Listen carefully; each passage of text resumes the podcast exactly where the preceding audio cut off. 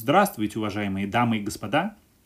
После небольшого перерыва мы с вами возвращаемся к нашему циклу прослоек. Тема сегодняшней прослойки – библейское электричество. На эту тему меня натолкнула автора в первый день праздника Шивот, недавно прошедшего, который мы читали, автора, где пророк Ехескель описывает видение Маасе Меркава, видение божественной колесницы с ее атрибутами ангелов и очень много очень эзотерической, мистической, тайной терминологии. Один из таких терминов, который встречается у пророка Ехескеля, это термин «хашмал». «И увидел я, вот бурный ветер пришел с севера, облако огромное и огонь пылающий, и сияние вокруг него, и как бы хашмал. Вот здесь у нас на иврите и на русском. В скобках переводчики с веб-сайта chabad.org перевели его как «сверкание изнутри огня». Так или иначе, вы видите, что традиционно э, в еврейской литературе это слово не переводится на другие языки, по крайней мере, стараются не переводить. Причина, почему э, это так делать, потому что, в принципе, смысл и значение этого слова не совсем ясен. Является ли это имя собственным, или является ли это эм, словом, означающим что-то еще.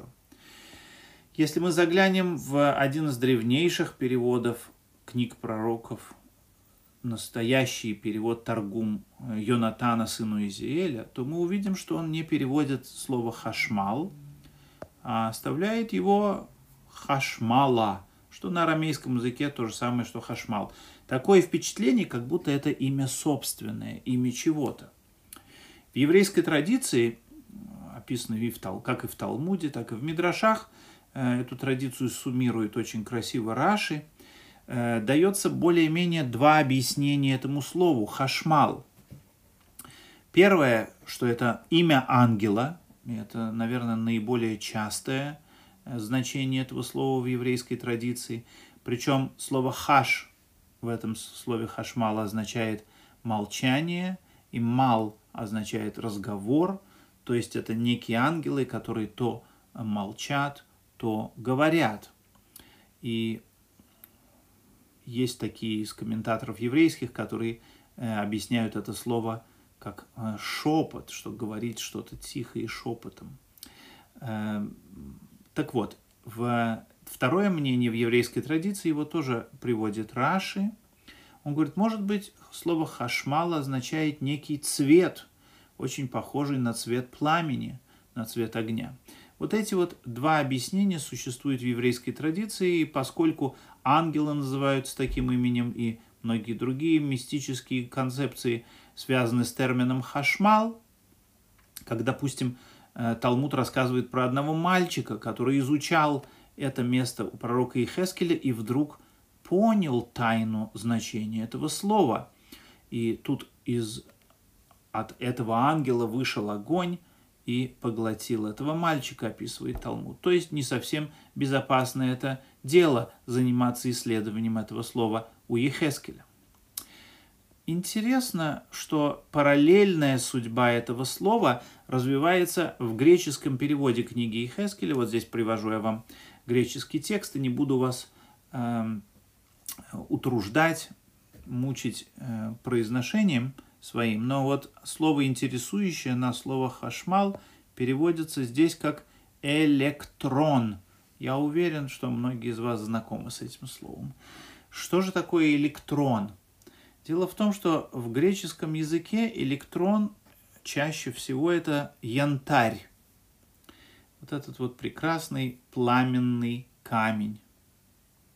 Иногда также электроном может называться смесь, сплав золота и серебра.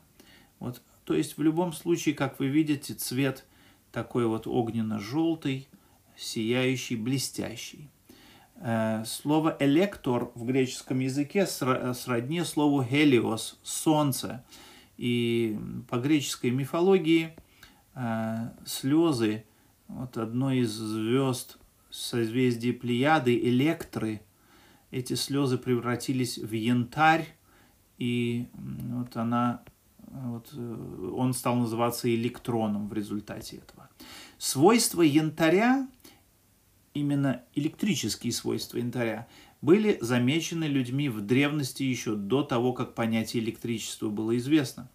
Э, в классический греческий период, две с половиной тысячи лет назад, э, довольно подробно описано, что если потереть янтарь о э, кошачью шерсть, он начинает притягивать маленькие предметы, перышки или что-то еще.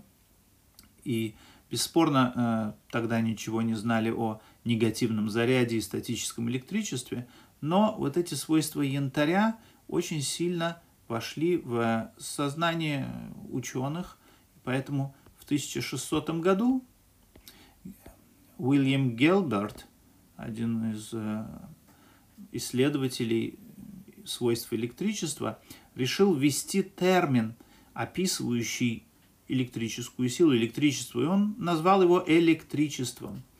Э, именно на основе того, что было известно о янтаре. То есть фактически термин электричество означал янтарность, что-то подобное янтарю. И этот термин стал довольно популярен в среде ученых. Однако вот в еврейской литературе впервые термин для электричества появляется в 1883 году.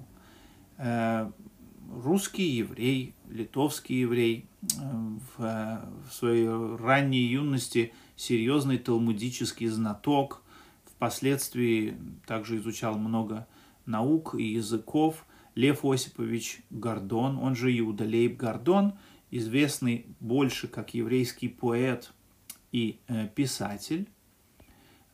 Он в, своем, в одном из произведений своих Шней Йосеф бен Шимон, жизнь э, года Иосифа сына Шимона, говорит о одном молодом еврейском человеке, который из России переезжает в город Падуа, чтобы учиться в университете. И вот то, что, наверное, происходило в душе самого автора, он выразил на примере э, этого студента Падуанского университета. И в пятой главе он описывает, что так же, как Аллаха зиждется на природе этого мира – так и Кабала связана с учением о колеснице божественных атрибутов масса Меркава. И что такое сферот, если не орбиты небесные? И свет, и тепло, и потоки, и хашмала. Вот он впервые в еврейской литературе вводит этот термин. Они являются силами природы, и они те ангелы, которые известны исследователям. Вот здесь впервые появляется слово хашмалай, которое, скорее всего, было бы незамеченным, но сам автор э, объяснил, я имел в виду слово электричество под этим параметром, потому что греческий перевод янтаря электра. А поскольку электричество это янтарность, значит на иврите оно будет таким же. И после того, как э, это имя было дано этому, этой силе природы на иврите, а, было организовано, оно стало постепенно популярным в, осталь, в основном среди сионистских кругов, и компания электрическая еврейская, образованная тогда в подмандатной Палестине, тоже имела слово «хашмал» в своем названии. Итак, мы видим в начале 20 века такие раввины, как Кафа Хаим, сефардский раввин, иракский раввин, э, проживающий, трудящийся в Иерусалиме, очень часто использует слово «хашмал» в своем произведении «Кафа Хаим», касающемся еврейских законов.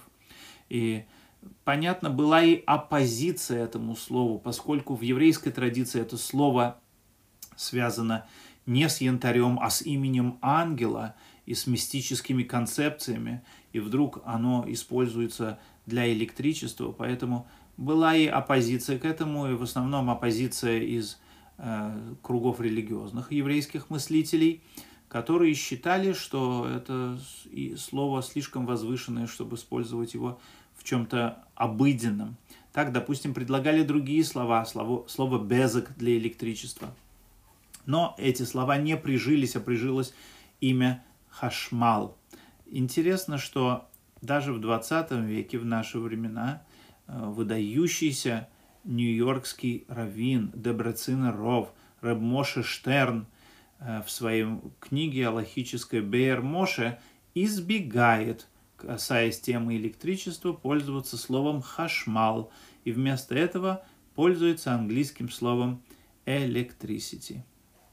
Э, вот такая вот интересная судьба у этого слова. В иврит оно попало на основе анализа греческого текста, который, в принципе, совершенно не идет рука об руку с традиционным еврейским значением. При всем при этом юмор ситуации таков, что слово янтарь на английском amber, оно попало в иврит с арабского языка, инвар, и вот так вот оно на ивре... То есть янтарь в иврите стал инвар, а электричество, янтарность, стало хашмал. Вот такие вот казусы в наши времена происходят с языковыми терминами. Всем счастья и здоровья. С вами был Барух Юабов.